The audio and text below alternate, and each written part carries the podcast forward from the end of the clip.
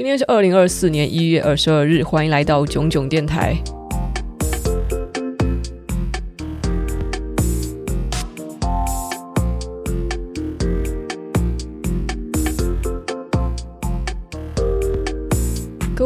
现在想起来，就是我到底是哪根筋不对，还会在一个爆炸忙的时期，突然就决定要一周三更哦。我好像常常会做这种事情啊，不作死就不会死。因为呢，上两集哦，我可能是在这个 Podcast 节目突然注入了太多的过于认真的知识要素，然后导致以往很喜欢听我干话的人，他觉得这么震惊。好像有点适应不下来，所以呢，流量非常的惨，排行有一些上升，总体流量是上升的。毕竟嘛，现在更新频率比较高。好，今天这集我不知道我会抱怨多久，搞不好变了一整集都抱怨。那大家就请听我抱怨一下。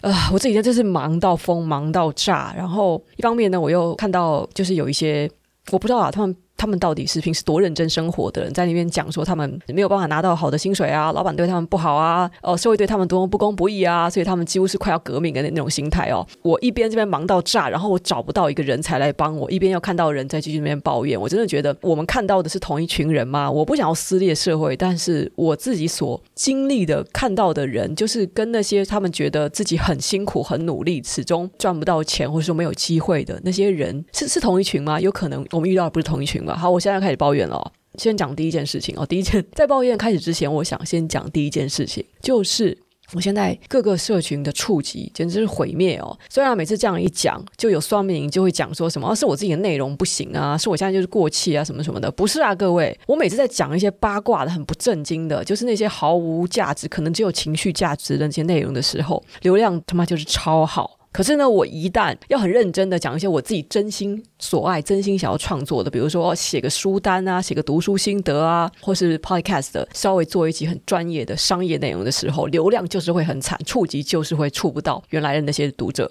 你说这个真的叫做我不行过气了吗？没有吧？是大家的这个关注重点就是很不一样哦。现在可能大家就是压力太大了，还是说就是你们觉得工作已经很繁忙了，所以在下班之后就只能听、只能看一些。很没有营养的东西还是怎么样？我觉得那不是坏事。可是我作为一个，我是觉得我好歹是一个以知识内容起家的网红来讲，我看到现在的社群现状，实际上是非常非常的担忧啊！我现在的社群啊，就基本上，除非是真的很认真、很认真哦，又讲故事、又讲道理、又引经据典，然后最后还要一点愤怒的情绪、煽动的情绪写出来的文章，可以触及好一点、互动好一点之外，真的要写一些稍微硬一点点的内容，就没有办法被大家看到了哦。我觉得影片也。也是这样子哦，影片认真做的影片，从来都 从来都最不受欢迎。那我现在忙到疯到什么程度呢？我现在大概 email 还有将近二十封信没有回，是是连看都还没有打开来看。那我看一下每一封信的标题，对，都是要送钱给我，都是要都是有案子哦，就是其实我赚钱的机会就是这么多，我完全没有时间开信回信之外。然后我现在正在进行中的案子哦，就是四面八方的厂商一直在催我帮他们多推广一下啊，再发个限动啊，再稍微提醒一下大家去买买买什么的，我根本就来不及应付他们。我就跟他们讲说不行，我现在真的很忙，而且现在就是因为社群的触及很差，我不可能在触触及差的情况下一直帮你们发广告哦。然后就是一直被催，然后我我现在事情都做不完。然后我今天下午的时候才刚刚写完了一个业配文，现在是交给厂商去审核之外呢，然后我现在才赶紧就来录这几盘 podcast 哦，这集。Podcast 想说哦，再再分享一本商业书或者一个商业知识，但是我看一看，然后上一集的流量如此惨淡，我真的要继续这样做下去吗？这一句我们就喘口气，然后我就来讲哦。所以呢，就是因为我本来这主要工作，我应该是要专心做我的影片内容或者 Podcast 内容，然后剪辑，然后发片嘛，对不对？然后像我同时其实还要做 IG 限动，因为现在 IG 触及不给力的关系，我还要一直在一直在不断的更新我 IG 首页的那个网站里面的各种资料和连接。只有我自己能做的就是写脸书的文章。那在其他的什么讲座的准备啊、课程的准备啊，林林总总的一大堆的工作，只有我自己能做，就就不多讲。那我实在是很想把一些杂物给外包，比如讲哦，像是 IG 线动的部分，通常来讲就是哦，写个简单的文案，然后发张照片，顶多就是需要适当的排版一下，我觉得我可以发出去吧，对不对？或是 Podcast，我只是想把我讲错的部分，然后口水吸太大声的这个部分截掉，这样这个东西也可以外包吧，对不对？那我跟你讲哦，我真的就是找不到。人帮我做，我真不懂，我到底为什么？为什么大家都说是没有机会，然后我给出机会的时候也没有人能够做？平常是在干嘛？我真的不知道到哪里去找这些人才，或者说我我要到去找专业的公司嘛。可是我之前有付过很多的钱，就是蛮蛮高兴，可能就是两千块一个小时，然后就就是交给那种剪辑师帮我剪，结果剪剪出来的东西我自己回来再维修，然后这样来来回回发现我花时间跟我自己剪的时间差不多。好像这种东西就真的你只能去 in house，然后就从头培养一个人帮自己做。好，那总之呢，我想说，那我至少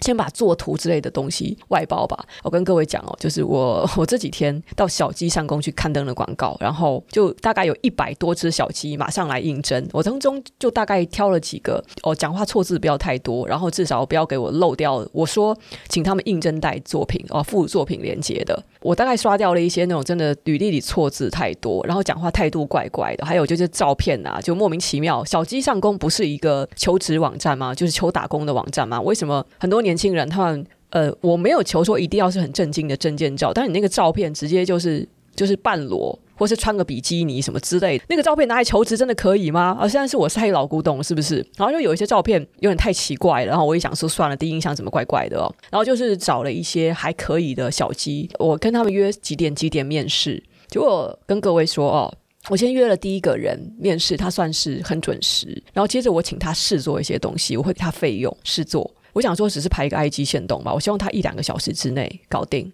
而且毕竟我也没有办法给。太多的预算，所以我希望他量力而为。结果他大概就是排了两个多小时，然后最后把我那个 IG 线动，就是几句文案加上一张照片的 IG 线动，整个排成了一个豪华的 DM。我瞬间看到的时候，我想说还好他是很认真的那种。问题就是调教一下也可以用，所以呢，目前我正在用这只小鸡，但是我还是希望它稍微有点时间概念，就是它不可以怀着就是每次都要像画米开朗基罗的油画一样的心态去拍我的 IG 限动。好，接着呢，诶，还有其他只小鸡，我想说我多养几只小鸡，这样子我再及时处理一些事情，马上就可以找到人嘛。而且我还有一些其他人，我像有一个人，他号称说他自己有在做 Podcast 节目，所以我想说，那我可不可以顺便把 Podcast 的剪辑就外包给他？好，先讲第一个好了。先讲第一个，就有一个七点半面试的人，然后我七点多的时候就先加了他的 line，然后就跟跟他讲说，哦，等一下我会把材料给你，然后麻烦你去现场帮我试做，那我会给你钱。他就 OK，好，然后七点半的时候他人不见了，七点四十五分的时候他出现了，然后我就开始交代他一些事项，然后把资料给他。快八点的时候，他跟我讲说他人在外面，我就傻眼，我想说。你不是跟我约好七点半来面试，然后你到快八点的时候，你跟我讲人在外面没有办法去处理这些东西，那是什么意思？你的意思是说，你答应跟我面试，但是你一边可以做其他事情吗？这样好像不太对吧？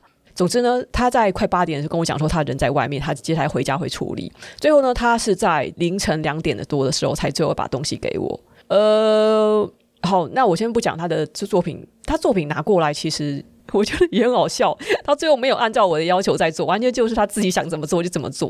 我们明明跟他讲是上面要有一个连接按钮，要留空给连接按钮，他完全忽略我那句话，他就把线动直接就写成说有兴趣的人私我哦。我说没有，我没有叫大家私信我。但是因为他的时间概念真的很奇怪，我觉得他时间观念很奇怪，所以我想想说把钱给他算了，我应该不会用这个人。然后另外一个人更好笑，另外一个人我是约九点面试。直接他在八点的时候，他跟我讲说塞车可以改时间吗？我说好，你要改到什么时候？然后他现在已经那个呃。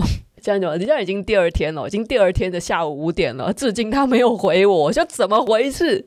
我就就面试三个人，他可以搞到每一个人都奇形怪状，各种各样的状况，我都不敢用这些人哎、因为用这些人之后，你会觉得，我觉得工作能力是一方面哦，但是这些小鸡，这些年轻人，他们大概都二十岁出头，他们时间观念很差是一件事情，然后他们好像不知道说，我跟人约好了什么时间要做什么事情，那代表着我说这是一个承诺，我应该要去尊重对方，何况你是。拿了钱的，然后再其次呢，我觉得工作能力是一方面，但是你今天是来赚一份时薪，那你就就算你非常非常的认真，其实你也不可以这样子卯足了全力，就是把自己那所能做的东西都做，因为我到最后还是会要求他们有一些这个效率，你懂吧？哦，你你比如说一个限动可能就是付两三百块钱，结果你花了六个小时做，那你到最后一定会觉得，哦，你付我太少钱。问题是那个东西本来就是简单的工作。我也没有时间，或是没有精力去，还要去告诉他们这些我觉得很基本的常识。你出来工作，你当然就是认真负责，达到一个水准，量力而为，这样子是对双方最好的。就怎么怎么会这样子？然后就说自己塞车要改时间，然后就再也没有回来。这个这个我就不知道怎么回事了哦。然后其实在这个应征的人中，还有他们有各种奇形怪状，比如说。噼里啪啦打打一大堆字过来，分好几句话打，不一口气讲完，有很多的问题。这些问题其实我都不会回答，因为真人的广告就很简单的几句话。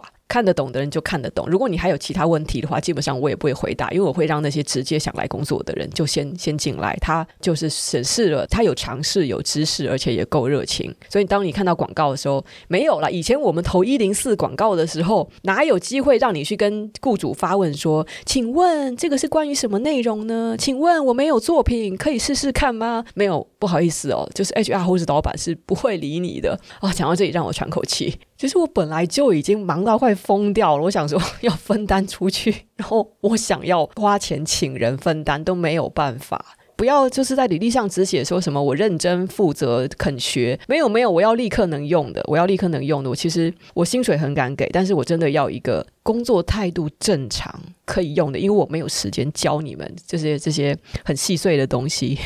而且刚才我说的那些，我请他们试做的小鸡们，他们 我事先其实有给他们我的限动是什么样子，给给他们看过范例，然后请他们就做到那样子的程度。但是我不知道为什么他们完全都无视我的指示，大家都很放飞自我，就全部按照自己的想法在做。然后最关键一点，我明明真人广告其实就很简单的写了三句话，那其中一句话包括应征时请附作品集。然后呢，我昨天统计一下，一百多只小鸡来应征。应该有，我觉得百分之七十以上的人根本就没有作品集。我的真人广告就就三句话，但是你们可以连三分之一都没有看清楚。我不想要撕裂族群啦，但是我我蛮认真的想的是，如果呢，对于有些年轻人来讲，这就叫做社会不给他们机会，他们已经很认真、很努力，但是就是没有办法爬上去什么什么的的话，如果这就是你们的很认真、很努力的话，那还真的是很容易被现实的铁拳教训，然后你真的很容易觉得，就是我们这些老人都把持资源哎、欸。好，这集的最后呢，我只想给各位小鸡，就是现在还在求职的各位社会新鲜人，一个诚恳的建议哦，不是不是一个，是很多个。首先，第一呢，就是我觉得。履历它代表大家对你第一印象，所以你投履历来的时候，那个照片真的不要太疯哦。像有些拍成文青照就算了，半裸啊、暴露太多啊，或是做鬼脸啊，就是首先照片都一张正常的，不要太离谱的。我觉得我的包容度算是关系蛮大的，但是还是有一些照片直接吓傻我。第二件事情，第二点。如果在小鸡之类的这种平台啊，可以直接传私讯的话，不要问一堆问题，因为讲真的啦，就是其他人都会直接就说哦，请给我机会啊，或者是我的履历，请查收等等等。你问一堆问题，真的人家不会回你的，自己去想。如果你要这份工作的话，那你就先先来谈再说，而不是问一大堆问题。然后第三点，在私讯的时候，不管你要说什么话，问问题也好，还是给人家补充资料也好，态度很重要。我是说，是。你要是在你的履历讲自己什么认真啊、诚恳啊、负责任啊，这些其实说真的啦，没有老板会认真看你的履历里面，不管讲你的家庭成员还是成长背景什么东西，没有人在意，没有人感兴趣，每个人都会说自己的个性很好，但是到最后你是一个什么样子的人，是从你的字里行间里面就透露的，所以呢。就是如果你真的是如你自己所说的，你是一个很认真、努力、上进的小朋友的话，那你在就是私讯不要拆成一大堆，尽量的一次讲完，然后保持礼貌、热情的态度。我觉得这个这个非常重要。然后第三点，其实我觉得都一样重要的是，就是请守时。有的时间观念是什么意思呢？就是其实你预期哦，今天七点半要来面试的话，那你七点半就是不要做其他的事情，不要跑到外面去玩，然后别人私讯给你的时候，也不要就莫名其妙几十分钟了才回，谁会等你啊？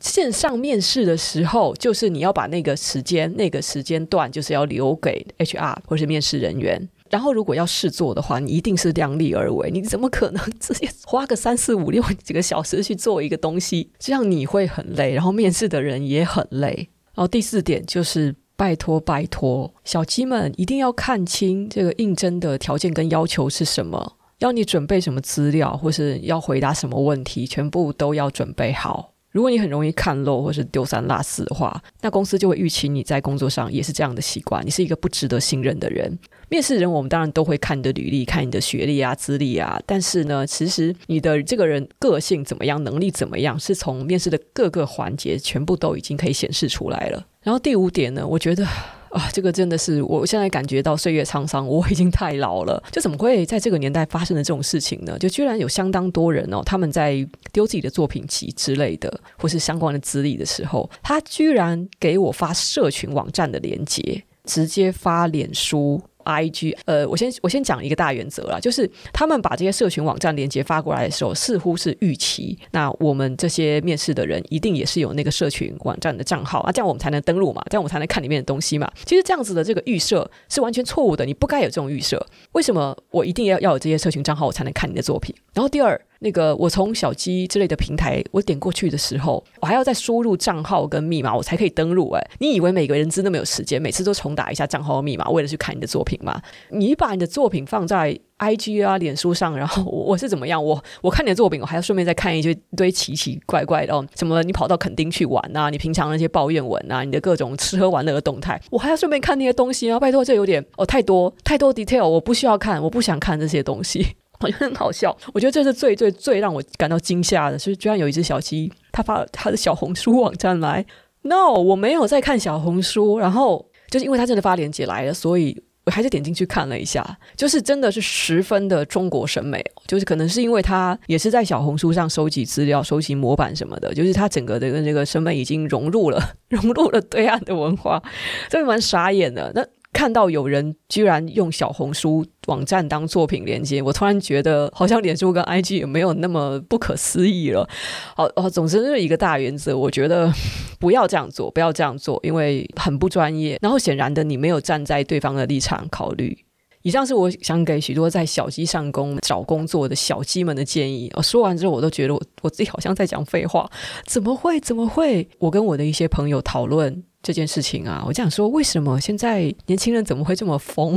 已经二十几岁了，是成年人了。然后你好歹大学的时候可能也会去打工，有一些社会历练吧？怎么会做做事来这样这么荒唐呢？